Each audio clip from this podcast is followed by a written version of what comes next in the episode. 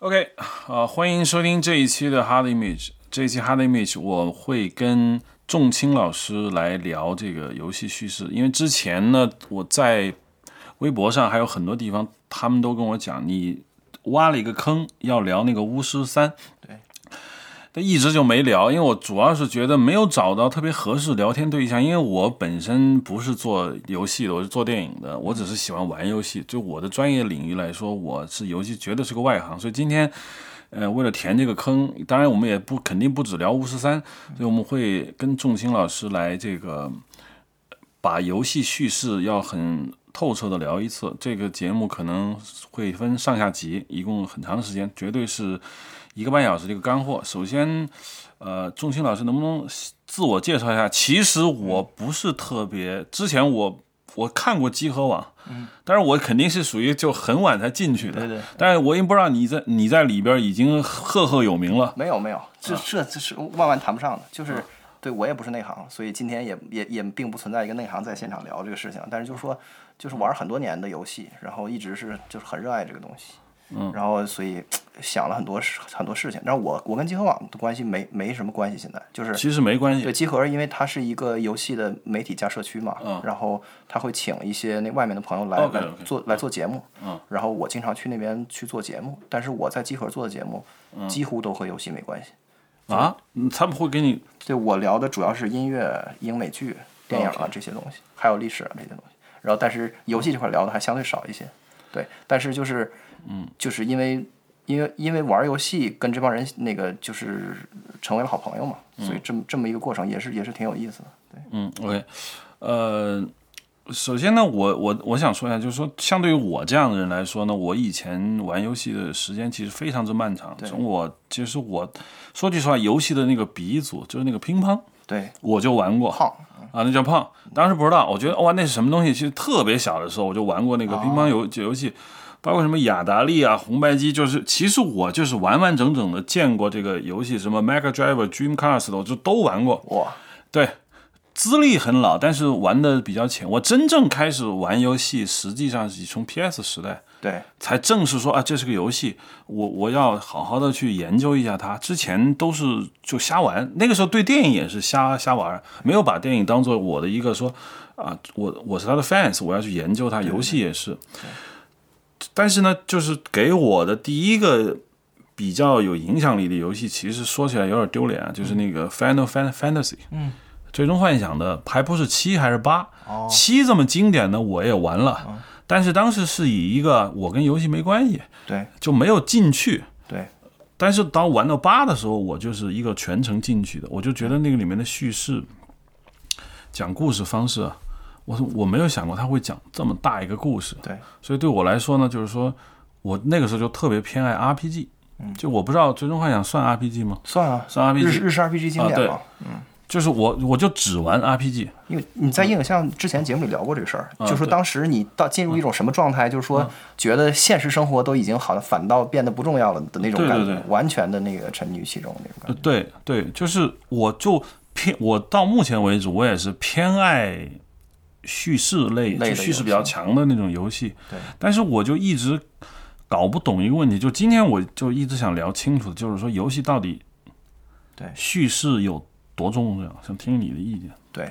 因为因为其实我的那个经历还不如你完整的，因为它整个那个我等于其实我更典型，就是作作为中国的这个环境里面的那个这个三十多岁的玩家，是那个大部分人是把那个因为是因为游戏机禁令，就导致了把这个 PS。P.S. 二都给错过去了，都错了，对，都给错过去了。然后到到 P.S. 三时代，到 P.S. 三和那和和和和次时代才开始玩主机游戏。然后然后这过程中就是玩了漫长漫长的时间的，那个其中有很多也是盗版的电脑游戏。嗯，然后然后再往前去追呢，就是就是小时候打 F.C. 就是就是所谓红白机。嗯，对，所以。所以其实那个就这也是咱们中国的玩家的一个一个算是一个共性吧，就是咱们的经历都是都是比较像的。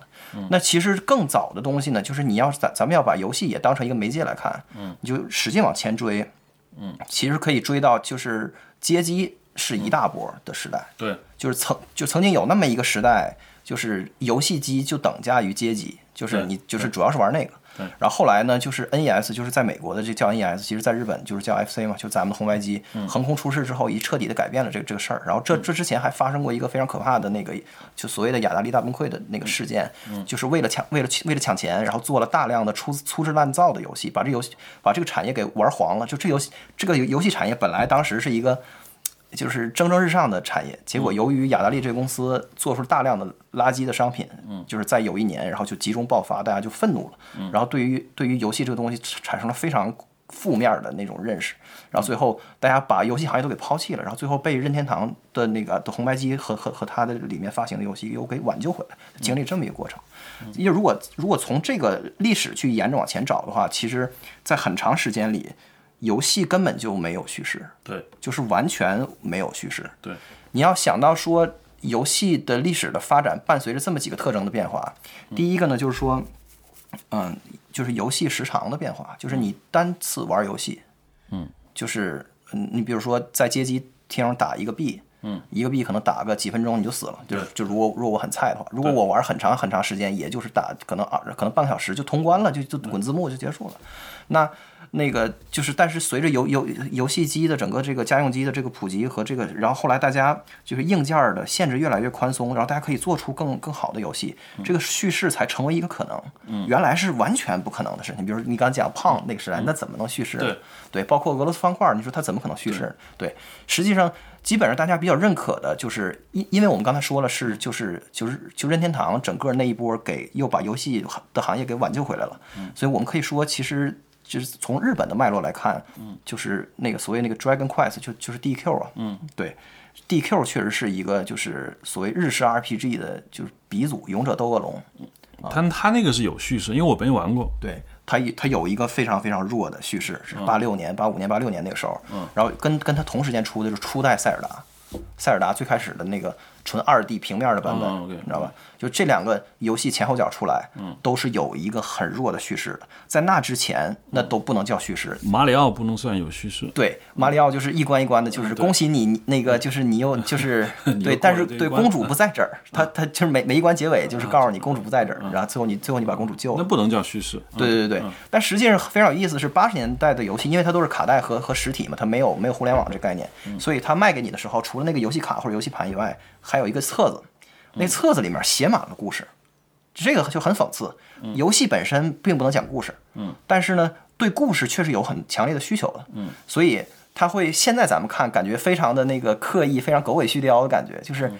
就是你游戏都不能把那个游戏本身不能把故事给我讲明白，你还拿个小册子给我讲，你不是很蠢的感觉？但那个时候所有的游戏都是这样的，就是比如说比如说塞尔达或者是那个 DQ，他会带一个小册子告告诉你，我这故事啊，其实这个男这个男主角叫林克，然后他怎么怎么样了，然后去了什么地方，后来他拯救了世界，怎么怎么样，然后写的可认真了。然后是因为它的容量有限，不能把这些内容放进去吗？对，就是这是我听集合的龙马给我讲的，就是说。就是当时 DQ 第第一代就是在红白机上了，好像是也那那个时候就是它的那寒酸到什么程度？就是机器的性能，就它那个它那个不同的地点啊，就是因为你要从就是你要去不去不同的城堡和和村庄就这样的地方，这些地点的名字它是它是拿日语的那个它那个字母给拼拼成的嘛？对对对，对，然后连那个名字都存不下，就是它它的内存小到了存那个名字太浪费了。他们存存不了那个名字，所以要把名字都给简化成那个，就是就是一种更更加那个简极简的方式去存，连名字都存不下，更不可能有什么好的画面和音乐了。但是在那个情况下，这个 DQ 的这个创始人，这这个名字我忘了，他就是他就觉得我要研究讲个故事，嗯，就是在这种完全不可能讲故事的情况下，他就硬要讲，就开创了一个日式的的 R RPG 的苗头，嗯，就是这样。所以你看。就是人们还是很爱这个故事，但是游戏里表现不出来。嗯，然后呢，在游戏本身给你提供纯粹玩的那个 gameplay 的乐趣的同时，它给你覆盖一个，就是如果你真的特别特别爱这个游戏的话，嗯，你非要去研究它，其实有我我背后有一个，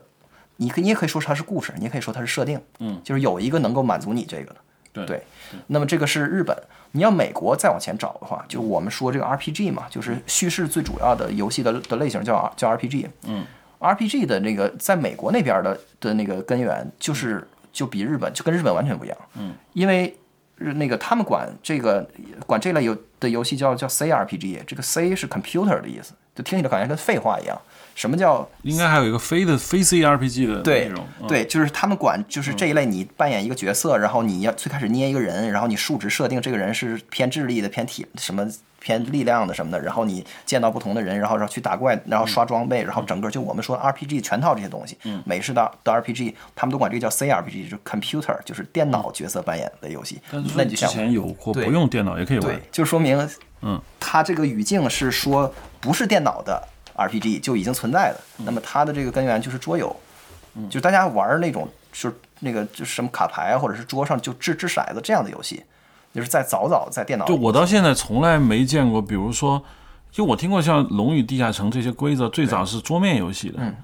但是我无法想象那那那是个什么样子。对，因为我一直想学，但是我也就我没这环境，可可能那那那是一张大地图，还是说它是就是一个特定的一呃，就是的一个小的的的可以铺在桌面上的地图，然后有有一套规则，然后有人扮演那个城主，嗯然后就是然后其他人去去去攻，然后他来守，就大概是这么一个过程。OK OK，然后就是有一套规则，但是玩这个就是传统的这个这个所谓的这个普通的这个角色扮演类游戏的这个核心就是扮演。这就咱就咱就说到跟跟跟叙事有关了，就是这个角色是怎么来的，就是我赋予你，你比如说你是弓箭手，我是魔法师，然后然后他是那个大怪物或者什么东西，嗯，这时候你就是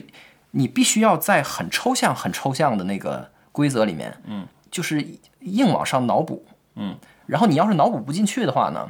嗯。就最典型的就是谁脑补脑补不进去，就是是不玩这个游戏，站边上看的人，嗯，就是站边上看的人，经常会有一个感觉，就是玩桌游的人都神经病，嗯，就是在边上看的人觉得这帮人非常非常的荒唐，嗯，但是这帮人呢，就是玩在这个游戏里面的人，你想要感感受到这个东西的乐趣，嗯，你就一定要特别特别的代入，哇，然后张牙舞爪的，然后去喊出你的那个施魔法的口号或者怎么样的，就完完全全的去带入进去。所以这个时候就是它有一个设定，然后这个故事的剧情的驱动呢是跟你们最后打就是打的这个过程中打出来的。嗯，所以这个这个过程中就是你你你把你自己完全的带入进去，然后很忘情的去表演，真的要就坐在桌面，甚至你要站起来跟别人张牙舞爪的去这样去演。嗯，就这么一个过程，然后去完成这么一场戏。嗯，演演下来以后，你你有一种一种一种非常抒发的收获。嗯，所以在欧美的这个这个 RPG 的的的的源头是从这儿来。嗯，所以你看这里面就有人物了。嗯，然后呢，就是也有这个故事的这个的这个推动力在里面。但是呢，相对来说还是比较简单。但是就是人们的代入感，确实是这里面最核心、最核心的一个东西。嗯，对，一一直到就我们现在玩的这种就已经很成熟的三 A 的大作，我们仍然有的时候会遇到那个代入不进去的情况，就是就有这个问题。对，反正比如说最近我在 PS 我的游戏机上把那个起源给删了，嗯，我实在是代入不进去。对，就这个问题。啊、当然，我觉得有的玩家可能对那个起源觉得还挺好。当然，我真的就是我不知道他在干嘛。当然，它里头也有叙事，但是我我我无法代入。至于为什么，我咱们待会儿可以可以讲。对自己说说。嗯嗯、就是呃，因为我的感觉就是角色去扮演，这是一个，我觉得这是一个初始阶段。对，因为你比如说，因为我我其实《龙与地下城》这个套规则，其实我玩的非常之少啊。我原来 PC 游戏也玩，我看到什么什么无冬之夜呀、博德之门啊，我觉得太复杂了，就是我我觉得太累，我就放弃了。但是我当时的感觉就是说，他就我后来我玩那个大概是叫什么冰封王座吧，就那种，就觉得他那个故事还是很弱。为什么呢？他主要是回合制来斗，就是不同的魔法的相克呀，对，呃，但是他塑造了很多角色，对，包括像什么冰封王座，包括就是后来玩的那个什么魔兽世界，对那里面不是有很多角色吗？但是我在疯狂迷恋魔兽世界网游的时候，嗯啊，你也你也经历过是吧啊，？我经历过，我是不知道故事的。啊，是吗？我对我完全不知道故事，因为我只觉得这就叫设定嘛。啊，这个大陆有这么多呃种群，然后分成两派，然后我只知道他们要互相打。对，在 PVP 那个服务器咱不能碰上，碰上你就你死我活。对，但是我并不知道故事。后来我拿了一本他们所谓的就是小说，对《魔兽世界》小说，我翻，我的妈呀，啊。好像他们约作者写的啊。对，就是是有非常非常复杂的故事的，包括一个种族、一个国家的灭亡，然后有多少人要崛起，要怎么样，包括那个 Sagras，就是他的大 boss，他是怎么从这个一个普通的一个人变成一个黑暗的魔王。嗯，但是其实我不知道为什么，那我为什么不在我我在游戏里玩不到这些东西。对，或者说为什么你当时不在乎这个事儿，你仍然玩的很好呢？我觉得这是个很关键的问题。嗯，就是你从这个角度来就来说，这仍仍然是一个很就是很悲伤的推论。嗯，就是到了《魔兽世界》这么好的游戏里面，故事仍然是一个附庸，它仍然是一个装饰物。对，就是假设就《魔兽世界》就是没有一个很好的故事，或者他们就是瞎对付的。然后那个其他的就是整整个对白，你整个做任务打怪，然后打副本，这个所有的那个对白你都不看，然后这个游戏仍然很好玩的话，那这个结论就就就很悲伤了。我觉得很多人，包括我疯狂迷恋那个时候带我去刷副本的那些人，对我感觉他们其实并不知道这里面的故事是怎么回事。对，尽管有一些精英或者说特别的骨灰级玩家，他会津津乐道于说哦这个角色是谁，那个是谁啊？对，反正第一我不知道。我完全不知道，但是我也在，我觉得很啊，拿装备啊，分东西啊，很升级啊，很快乐。就是这，这是为什么？就是我不知道，就是我听过一个关于游戏的特别诛心的、特别负面的一个，就有点恶毒的说法，但我必须得承认，这说法是有道理的。嗯，他说游戏就是如果我们用一句话来定义游戏的话，游戏就是制造成瘾，制造上瘾。嗯，就是。一种让你上瘾的方式，然后这让你上瘾就是它本身的目的。就从这个角度来说，我觉得是有是有其合理性的。就虽然这话很难听啊，嗯嗯，但是就是是这个行业里无数人通过无数种方式一点一点摸索出来，怎么能让你把它玩下去？就这个游戏的存在的意义就是让你玩它，让你放不下来，让你一直往下玩。这里面就包括一个一个就是给你目标。嗯，并且让你达成之后，给你一个什么奖励，同时给你一个更大的目标，然后让你没完没了的去进行这个循环的过程。就之前看过一个那个漫画，就在就在群里面，他们分分享就特别有意思，说这个那个西西弗斯说这个神安排西西弗斯去去推去勇勇士的推石头，嗯，然后他就他说他说哎呀这样这样好就是好无聊，好悲伤，然后然后神说那个那这样吧。就是每次那个石头推到顶上之后，就给你加一分儿。我们有一个积分板，然后西弗斯就说：“好棒啊，好棒！哇，牛了，牛了，牛了！”然后完了，完了，那个推了一段时间以后，然后西弗斯就来问说：“哎，那那个，那我积这么多分有啥用啊？”然后，然后，然后他就说：“嗯，积了分以后可以换。”可以换取你更大的力气，但是同时要给你更大的石头，然后所以一切都还没有改变，然后然后就是西弗斯觉得好棒啊，好棒，好棒，好棒，对对对，这是一个经典的就是叫 gamification 的过程，就是把一个不是游戏的事儿游戏化的过程。嗯，但是如果把一个游戏就是内核简就是简化到这个程度的时候，嗯，你就会发现这是一个非常可怕的东西了。嗯，对。但是呢，当这个东西的复杂性到一定的线上以上的时候，你感觉不到这个这个赤裸裸的这个东西。对，它训练你制造成瘾的这个过程，其实你不一定能感觉到。对，但这个时候你你就是你就能够就是沉溺于其中，并且仿佛就感受到了像活着就是像真实生活一样的意义的那的那种意义，就跟你在副本里面打到那个装备，然后你你们打了好几个礼拜，终于把这个把这个这个团本的这个二二号 BOSS 给推给推倒的时候啊，那种感觉，对，就跟你在生活中一遍一遍的，就是干不成一个事儿，最后你把那事儿给干成了一样，那完全是一样的。但是你又反过来来说，那你说那那人活着很多事儿有啥意思呢？其实无非就是一个一个一个就是系统，它不断的给你一个障碍和目标，然后你老是去克服障碍去完成这个目标，然后给你奖励。对对对对，所以咱要说就是咱不说叙事，就光说游戏的话，嗯，它要是没有这个，就是没有我刚才说的这个东西的话，嗯，那么它基本上你很你很难说它是一个游戏，它多多少少多多少少都有一点点这个东西。对。那就比如说，呃，比如说，肯定我们没办法略过去的这个，就是我们大家说的这个《最后生还者》吧，嗯。嗯，《The Last of Us》，对，他就没有给你这些东西，对，那么它里面有一些最简单的，说它至少还没有升级的概念，对，没有装备嘛，呃，这装备其实就是那些东西，对，呃，你只是说后面拿到一些更多的装备，比如刀变大，但是绝对不是像魔兽世界那样掉落，哇，对，对，但是。它还是让你玩的很愉快，对，很爽。呃，这就是但但我就想说，这是为这又是为什么？对，就这个里面确实是，嗯，我觉得我觉得《The Last of Us》是我玩过没有之一的，就是叙事类游戏最好的游戏，就没啥好说的，就是真的是这种震撼，因为因为我玩了得有得有四遍，对，就完整的玩过四遍，确实是啊，它它游戏里面的这种。能够保持你玩下去的这个东西，不是通过纯粹的这种像赤裸的这那个给你大石头，然后加分，然后换换更大的力气，这个这个方式来对就来去，它主要还是通过一个比较传统的叙事来推动。因为每一个章节你玩完之后，你都特别想知道接下来要发生什么。对另外就是你想要把艾丽送到地方，对就是因为整个这个就整个的《Last of Us 的》的这个历程，这二十多个小时的的完整的 gameplay，就是你老觉得你快把这事儿办完了，嗯，就这个事儿马上就要完了。最开始你觉得说，我把他从 Boston 这边儿，嗯，送到 Boston 那边，嗯，那边就有 Fly Firefly 的人接你，对，到那儿发现到那儿发现死了，根本就不行。嗯然后这个时候呢，你就觉得去大爷的，我为什么要去送他？然后这个时候，Tess 就是你的同伴，他那儿又他又产生了一个新的动动机，嗯然后然后又他就他又拿你俩的交情来来要挟你说不行，咱们得给他再送一程。然后然后你就是你就觉得咱们在一个你死我亡的这样一个世界里干这种蠢事儿，就是非常不符合咱们两个大伙儿过日子的这么一个状态嘛。然后然后但是你没办法，因为他就他从来也没这么去去要求过你，所以你要还这个情分，你一定要去帮他。然后等到后面再出现更多的变故的时候，嗯，就是已经前面所有的这些这些 motive，就是这些动机让你继续的这个动机都都无效了之后，你会产你自己内心深处又产生了一个新的动机，就是你跟这个小女孩儿产生了一种连接。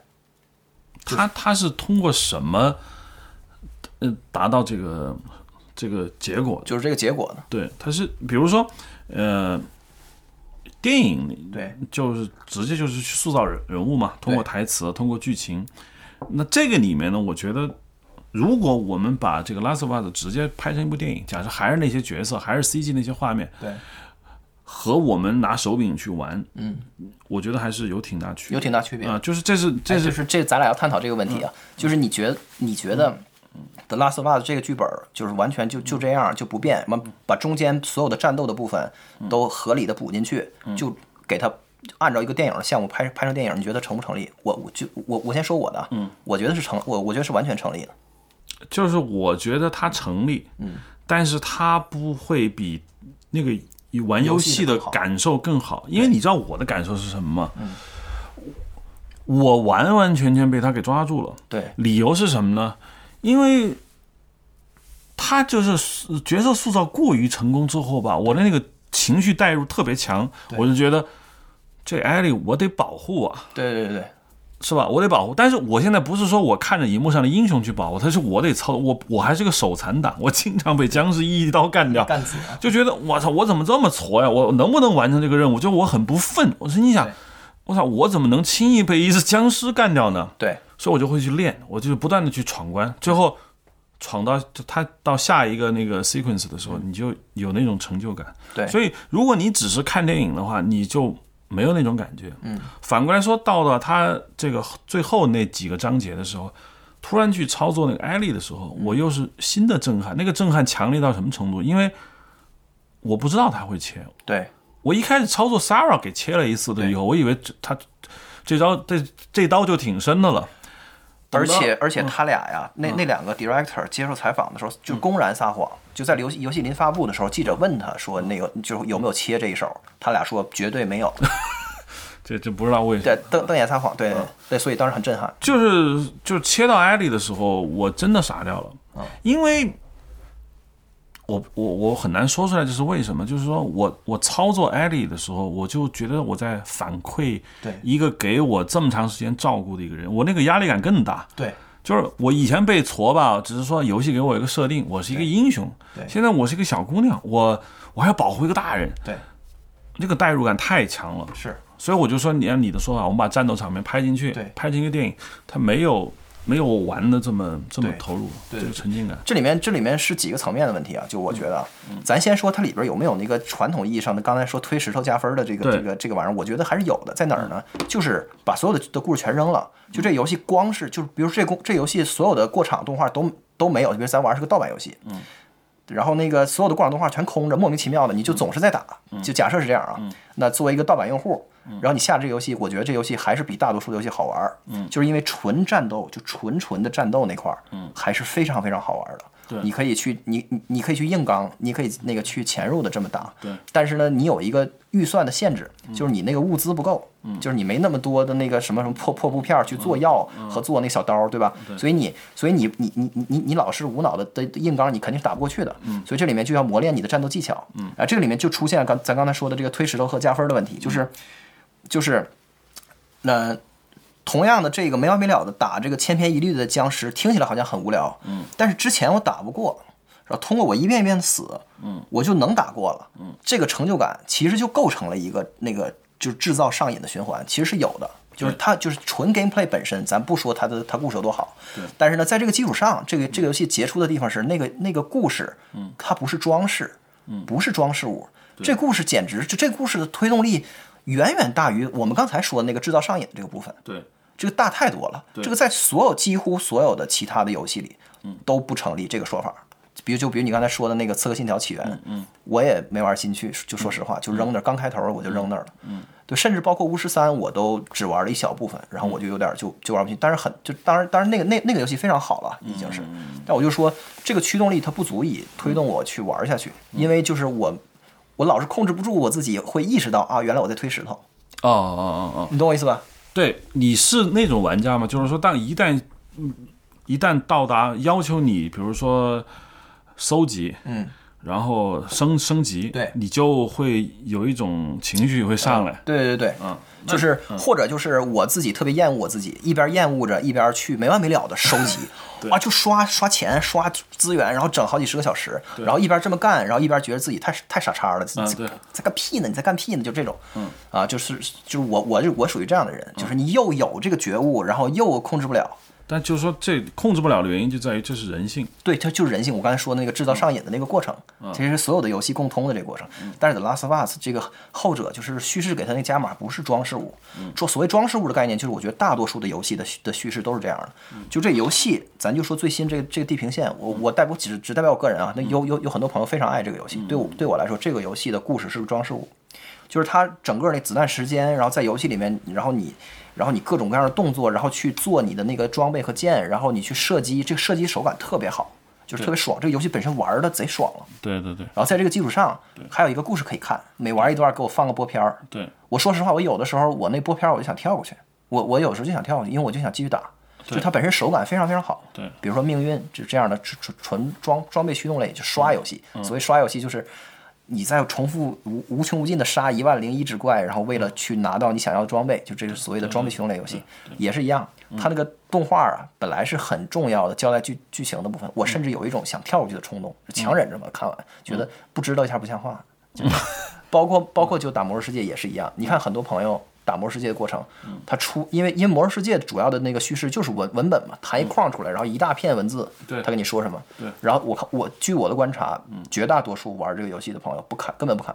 对，就哐哐点接接受任务，完成任务，根本不看。对对，就是这个过程。但是这些装饰物，它会就是它是它只是一个聊胜于无的东西，就是它不是游戏本质的存在。如果这游戏坏了，所有动动画都播不出来，所有的那个文字都弹不出来，你还一样玩。但是如果你特别特别爱这个游戏，就像很多像我这样，就像咱们这样，很多年前沉迷过那个就魔兽世界，然后后来很多年以后就已经不玩很多年了。但是回过头来再听别人讲魔兽世界的故事的时候，你会有一种说，哎呀，还好有个故事，我还可以怀旧一下，你懂我意思吗？就是。就那种感觉，就包括打那个拳皇，就是那个就是格斗类游戏。格斗类，对。那游戏就是在它，据说那也有一些故事。那有故事，然后它还有那个，就是我从来都不知道那还有故事。还有还有作家，就是呃还有漫画家，就是结合它里边就只言片语的极其简化的那个线索，然后脑补了完整的漫画出来。我想知道，在游戏开发的时候，嗯，是有故事的吗？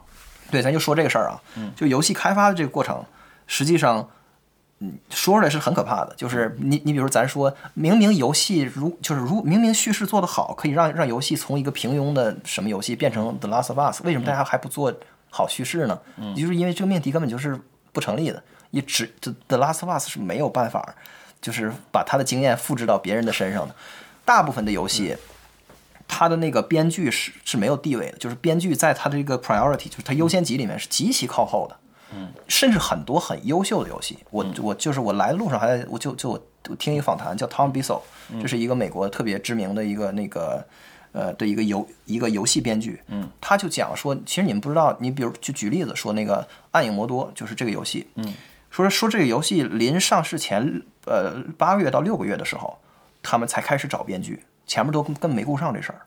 就那游戏都快做完了，还没有故事呢。那他作为一个 RPG 游戏，怎么做呢？我也想知道。就过来之后就说把把对白赶紧给我写了，写完以后呢，我下个月安排把这个所有的这个录音全录了，嗯，然后呢，先设计关卡，对和玩的这关键是玩法还得好玩，他们一直在做这个东西，嗯，然后把这个东西做完之后，把故事往里一塞，嗯，然后这游戏的这关键的高潮和这个结尾，嗯，那个那个不用你写，人就是人就人家都已经写完了，包括那个那个直到黎明，它也是这样的，嗯，就是那个游戏都开发了很长时间了，然后才有有外包的编剧进来，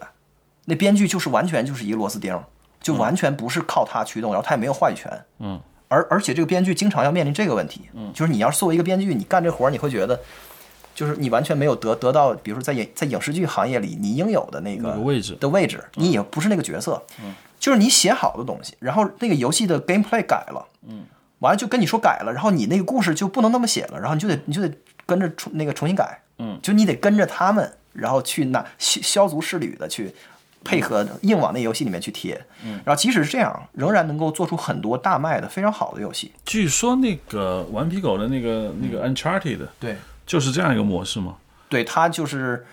肯定还是至 gameplay，少前面据说是他们先想好了关卡，对。这关要解谜，这关在海上来一段打斗，对。这关到放到山上，然后你你弄一条故事线把它穿起来。对对对对呃当然后面它它会好一点。对，基本上我我觉得过去十年，就从可能零八年到一八年，这个这这这十年间，咱看到好那个叙事驱动的好好游戏，然后提醒大家游戏得有好叙事，这个特别特别牛特别牛，然后能够让游戏大卖，这个事情开始开始出现了。在这之前就纯粹是理想，就是这游戏主要还是靠好玩，这游戏嗯好玩的程度一般般，然后配上一个特别好的故事，嗯，就是就狗屁不是，就完全卖，就完全都就是这样的失败的案例就太多太多了。但是因为游戏的故事写的特别好，然后那个就是剧那个叙事这部分它就很精彩，然后配上一个很普通的 gameplay，然后能够大卖的这样的例子，在以前是很少很少的。这个我得说一下这个巫师三了。巫师三你玩玩玩完了吗？没有没有，就玩了一部分啊你。玩了部分，这得说一下巫师三，正好那一之前说那个坑要填，嗯就是说巫师三我跟你的感觉是一模一样。嗯，我在前面两个小时的时候，我就是几乎要删删掉了，嗯因为手感特别差，我骑个马都走不了直线，你知道嗯吗？上马下马也很痛苦，然后进到一个村子里面，我茫然不知道该干嘛。他就说你要跟他去说个话，我跟他说话，发现他让我跟他打牌，就牌对你打昆特牌嘛，那你选择打就打，你选择不打，他会告诉你，你再去村那头找一个什么人。但是忍了二十个小时以后，啊，遇到了一个这个游戏中著名的这一个 NPC 叫猩红男爵。嗯，我遇到他以后，我突然间就发现，哇，叙事来了。啊，那个叙事感就来了，因为那个人跟你讲话的时候，他的台词的描述，立刻让你产生巨大的悬念，就这人背后有故事。对，然后他说：“我老婆走了，你帮我去找我老婆。他不是说哎，你帮我找了，我给你点钱，但是他说我感情出了问题，我我我老婆出轨了。对，他说我们还生了个孩子，我我把那孩子给杀了，就埋在我们家后院里的。好，接下来那个 Jarrett 就是那个主角，就去做法事。会随着他那个眼镜就出现了他的女一号，就是那个 Siri。嗯。随着寻找他整个游戏，我就让你去寻找一个叫 Siri 的女孩，中间就出现了五剧情，就开始特别越来越恐怖，越来越庞大，越来越人物越来越好，直到反正就是玩到结尾的时候，我已经就就是我已经预感到这个游戏快通关的时候，我就停下来了，哇，因为我不想再玩下去了。啊，最后我实在不行，我就玩下去。后来不来了两个资料片嘛，一个叫《血与酒》是吧？还有一个十字星呃十字星。那个十字星是我目前为止我觉得，就单纯从那个 DLC 来看，十字星那个那个故事对，太纠结了。就我觉得波兰人吧，嗯。或者中欧那边的人，对于那个人性的黑暗的挖掘，对，和对这种惨兮兮的故事的偏好，对对对。到十字星，我就对叹为观止。叹为观止，就你就哇，怎么能这样？啊，嗯、就对，而且对，在网上视频通关人也特别多，就纯粹光看，大家都就都觉得很好，玩儿就更好了。对对对，所以我就说，对巫师三一定要忍过前二二二十小时。对，就他们在游戏性上面做的，其实也也不错，也也挺好。但是你知道，就 我我马都走不了直线的时候，我愤怒了。对对对对，我就觉得就这个游戏就给我感觉，因为巫师一和三我都玩了，大概大概四四分之一，差不多是这个样子，但是都没玩完。我感觉到就是巫师三是其实比较均衡，就是各方面都比较均衡，然后它没有特别明显的短板，对，它反倒不是一个那种锐意创新的那种那那样的游戏，还真不是。对，但是就是话说回来，就咱就咱把刚才那个那个公司层面的问题说完啊，就说这个就是叙事这个事儿是多么的可怕。就是我就是我就听就看业内的人写的文章，包括这个。包括这 Tom Bissell 本人，他是他原来是个评论人，他是个评论家 critic，然后到处说这游戏不好，那游戏不好，这游戏如果要我写的话，我还怎么怎么怎么写，就是一个大嘴炮这么一个人。嗯，结果他后来自己从事编剧很就很多年之后，他回过头来说，他说我都不敢去批评，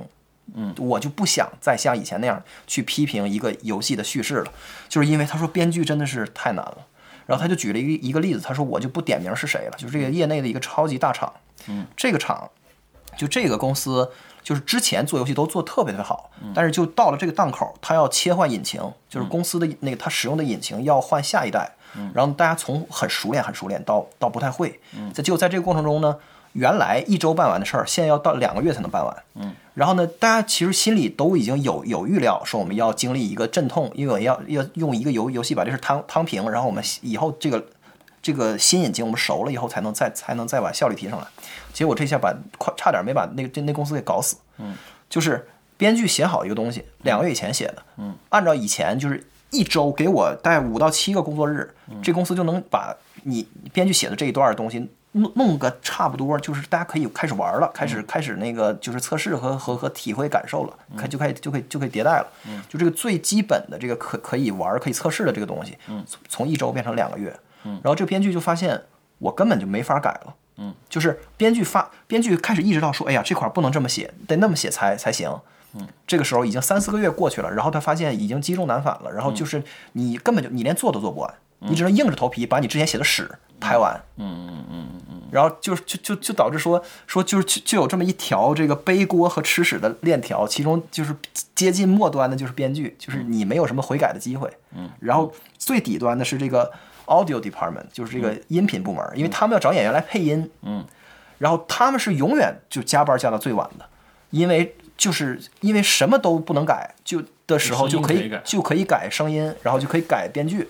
所以编剧跟他就加班加最晚，你就是越往后越到后期，你天天就在擦屁股。就比如说，就是开发人员说我们这儿搞不定了，你们给我给我简化，然后天天大家大家就开会简化。就是游戏行业真的是一个就是集体的很多个部门，然后来集体协作的这个这个过程，他根本就不给编剧来就是应有的，就是说我用故事来引领这个游戏开发，因为我故事一一会儿会有一个高潮，所以咱们这块儿要有一个什么什么铺垫，然后这个游戏机制要跟着要要要要跟着剧本来，只有顽皮狗做到了。所以很多人就都说顽皮狗在这个行业里面根本就是在他这个档次，如果他在一个档次里面的话，这档次里根本就没有别人，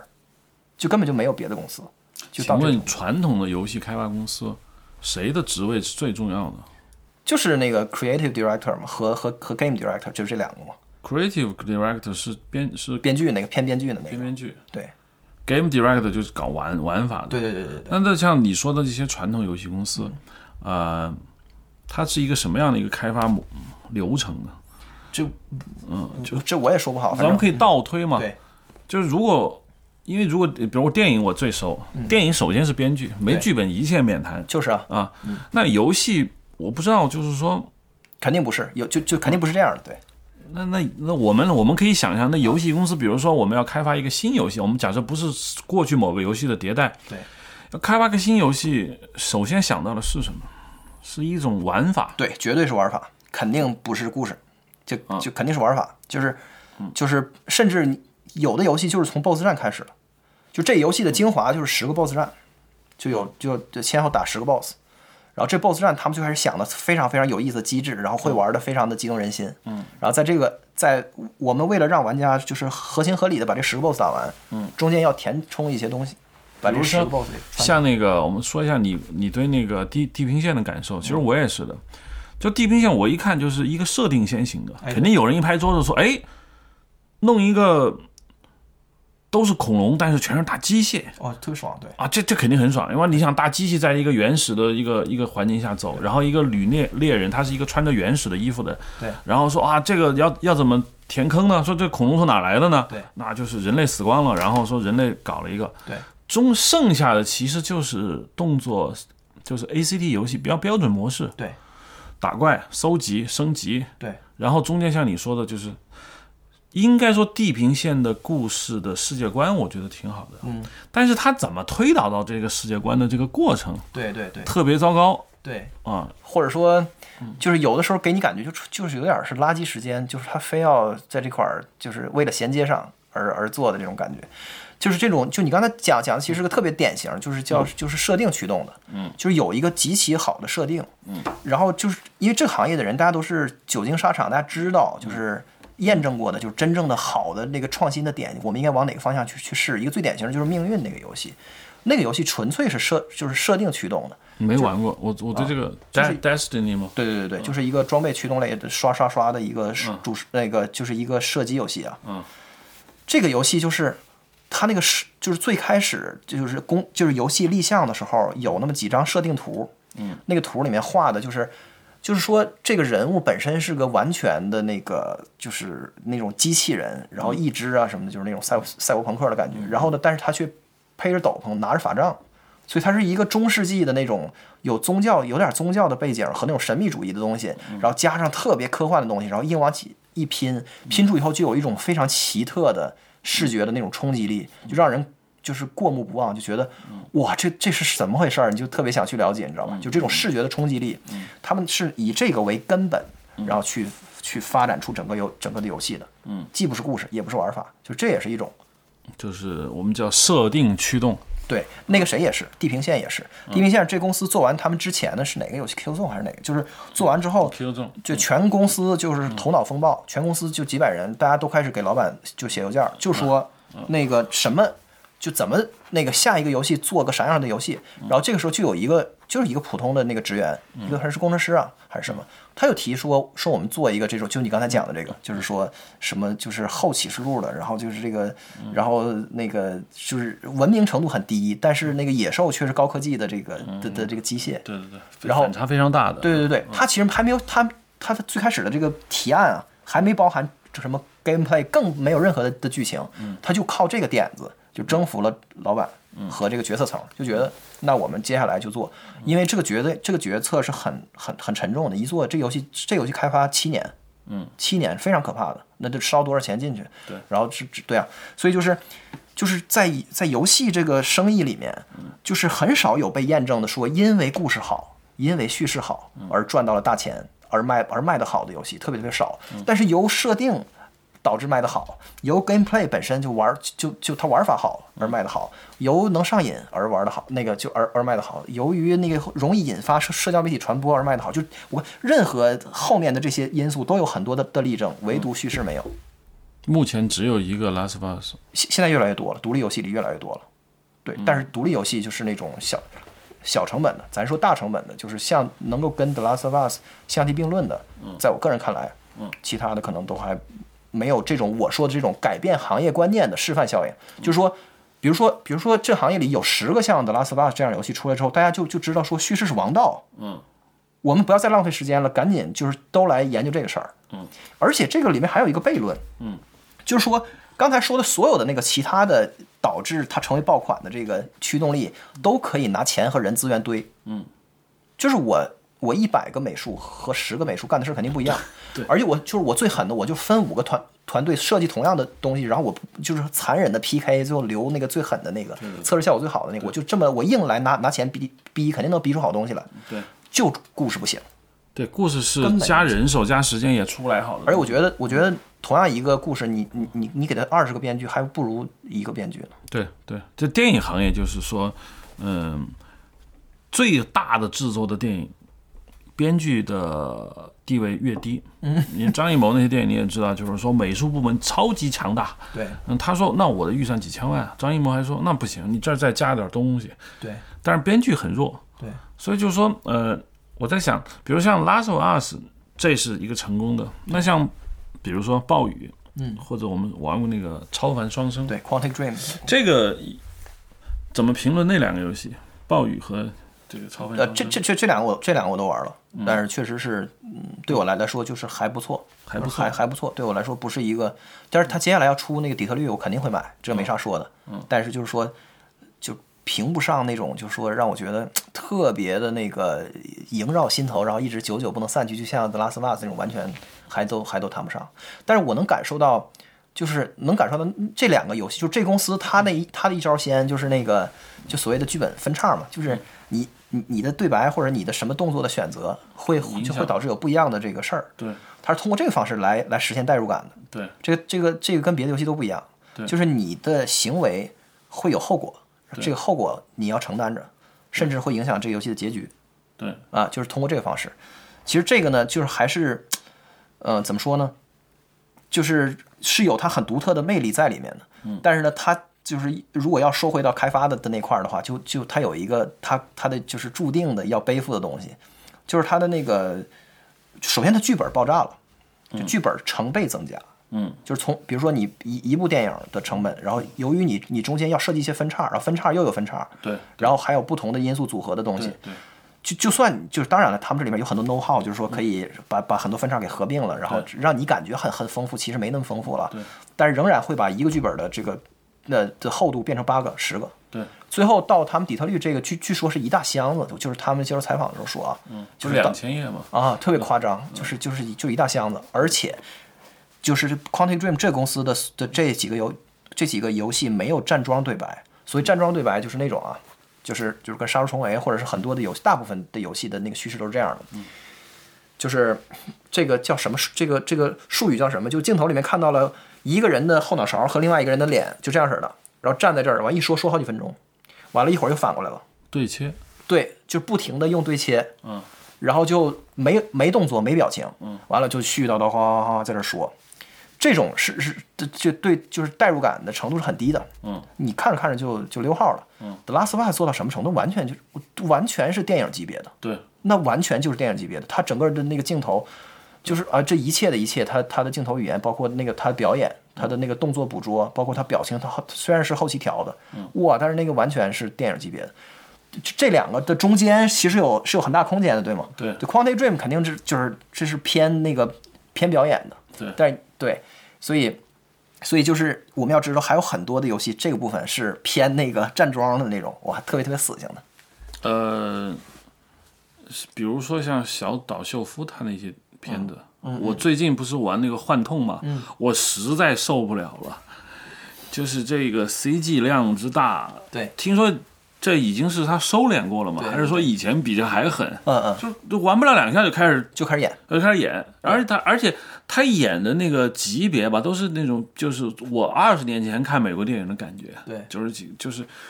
B 级片的那些套路，对，他好像很嗨，对对对对，啊，什么雇佣兵啊，来个什么邪恶人，然后就开始讲人生大道理，其实很很很比较烂吧，对，嗯，就是，但是我印象比较深的就是，以前我特别爱玩那个第一人称射击，嗯，就是从。从那个三角洲开始，在网吧里跟人哇，那好爽！那个游戏在当年简直了，我记得爽到不行。三角洲部队有什么叙事？什么叙事都没有，没有，就是网吧里对切。当然，我们那个时候觉得那个什么叫 Counter Strike 吧，不知道那叫什么，反恐精英啊，反恐精英我们不玩，我们就玩三角洲，但是那是没有故事的。后来我就开始在 PC 上玩那些它的单机版，对，比如说《黑鹰坠落》，看完电影之后，它不出了一个《黑鹰坠落》吗？对。接下来开始玩那个战地或者是 Call of Duty，对，就开始有叙事了。对，他已经不再就是上一个关卡上去你开始打，对，他经常出现我打着打着我死了，对，对对对对，然后换一个人上来，然后它里面有比较相对来说比较复杂的叙事，尤其是 Call of Duty 一代一代的。啊，他开始反思战争啊！对对对，哇，就是那个 COD 四啊，就是那个现代战争的一，嗯，那个游戏是我人生第一次，就是被游戏的演出彻底的震撼到，就是完全都已经浑身颤抖了。对对对，你你还记得吗？当时那个，就是它里面有那么几关是没有 gameplay 的，就是那个绝对是创举，我从来没见过。嗯，就是游游戏敢敢这么整，就是它有其中它可能比如说有它主它主线有二十几个任务啊，其中有那么几个任务中间就没有玩，你纯粹就是其中第二关就是你是一个那个临临枪毙的人，对对对然后你被人装车上，然后拉那儿枪毙了，对对对，有那么就这个过程，嗯，就让你看到这这个世界疯了，对。就让你体会到这个世界的疯狂。对。还有就是是那个，就是你你你作为特种兵，你没撤出去，然后你看到恐怖分子引爆了核武器，对，最后，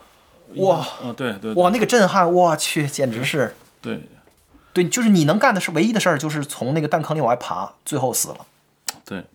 对，就是玩对，就是 Call of Duty 四，对。我当时印象中，我他还就就一啊不一样了，对对对，啊。太不一样了那个感觉。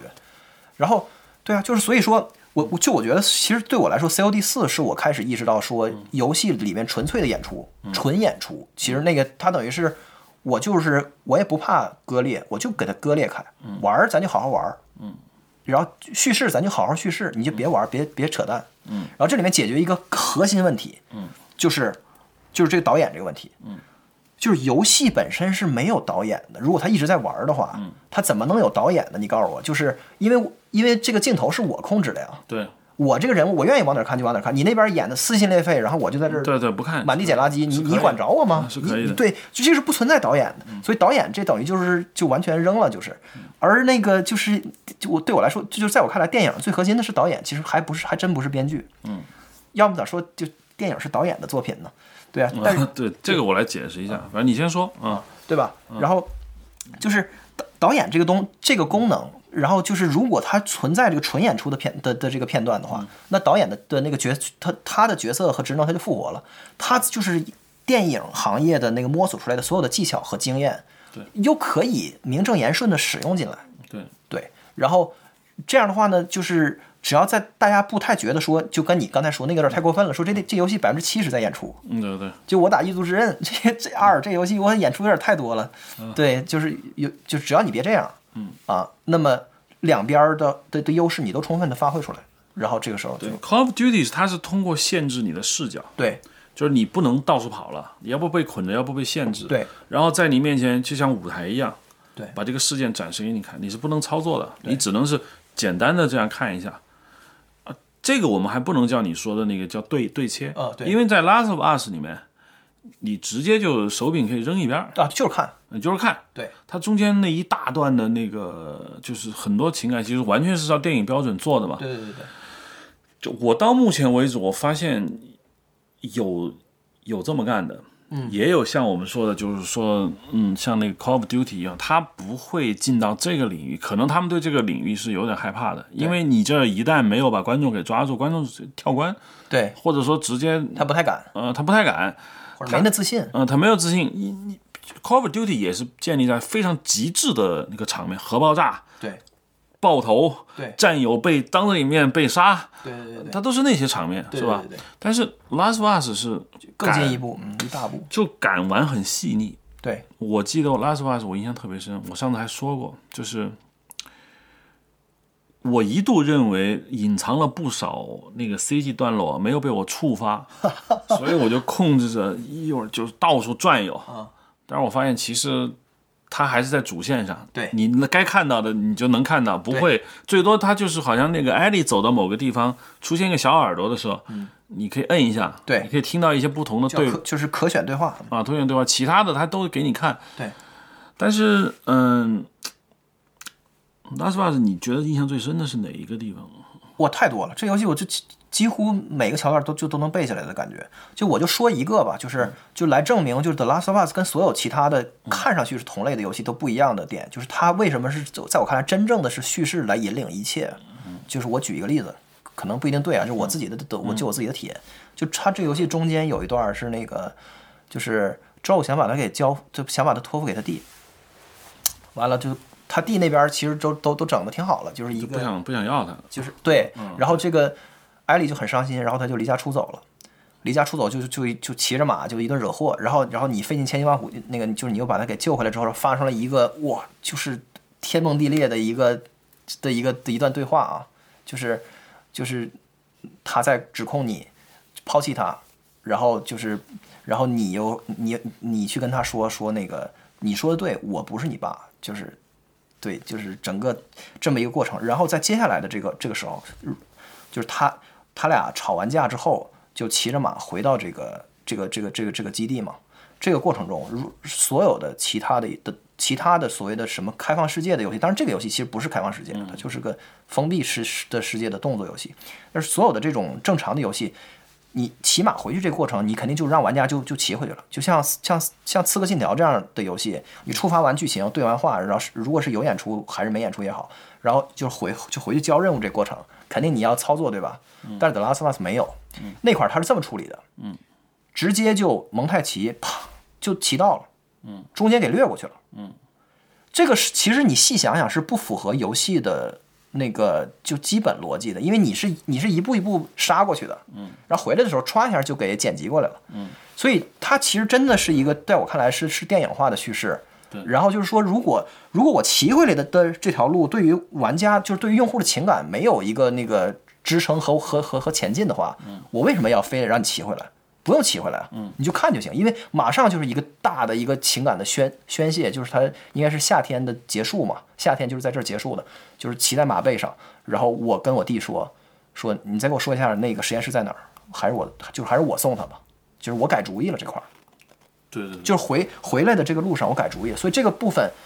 就是中间这部分没有意义，所以我就不让玩家玩，嗯，而不是说。啊，这游戏怎么着，我就一定要让玩，就是要让玩让玩家玩，然后把编剧那个就写好的那个段的段落往这个游戏里边一塞，真不是这概念。就是可能是他们觉得地图嘛，反正 A 点 B 点，对，你就必须自己回回去。对对对对，他反正很多游戏这样，就是说触发完剧情了，对，就回到一个跑地图的状态。对对对对，你就你你回回回去，在那边再触发下一个。就是说句难听话，就是我辛辛苦苦的，我美术资源都我都做了，我让你多跑两趟咋的？嗯，不是整个开沙盒类游戏的，就是一个根本假设，就是建立在这个东西上面的。就是说，就这行业发现说 GTA 火了，嗯，所以说啊，原来开放世界我们的美术资源可以复用，嗯，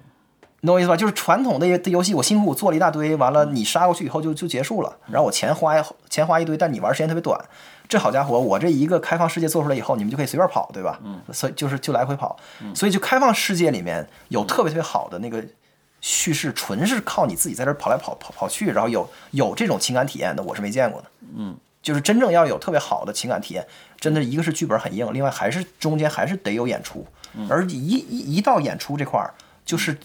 电影行业的那个的的那门学问，其实就有用武之地。嗯，而 The Last of Us 绝对是这个东西是引领的，在我看来，嗯，它是这个东西先行的。然后把 gameplay 搭配进去的，而不是像整个游戏行业百分之九十九点九九的作品是反过来的，嗯是 gameplay 为本质，嗯，然后去往里面塞一些这个编剧补进来的东西，我是这么觉得。OK，然后好 OK，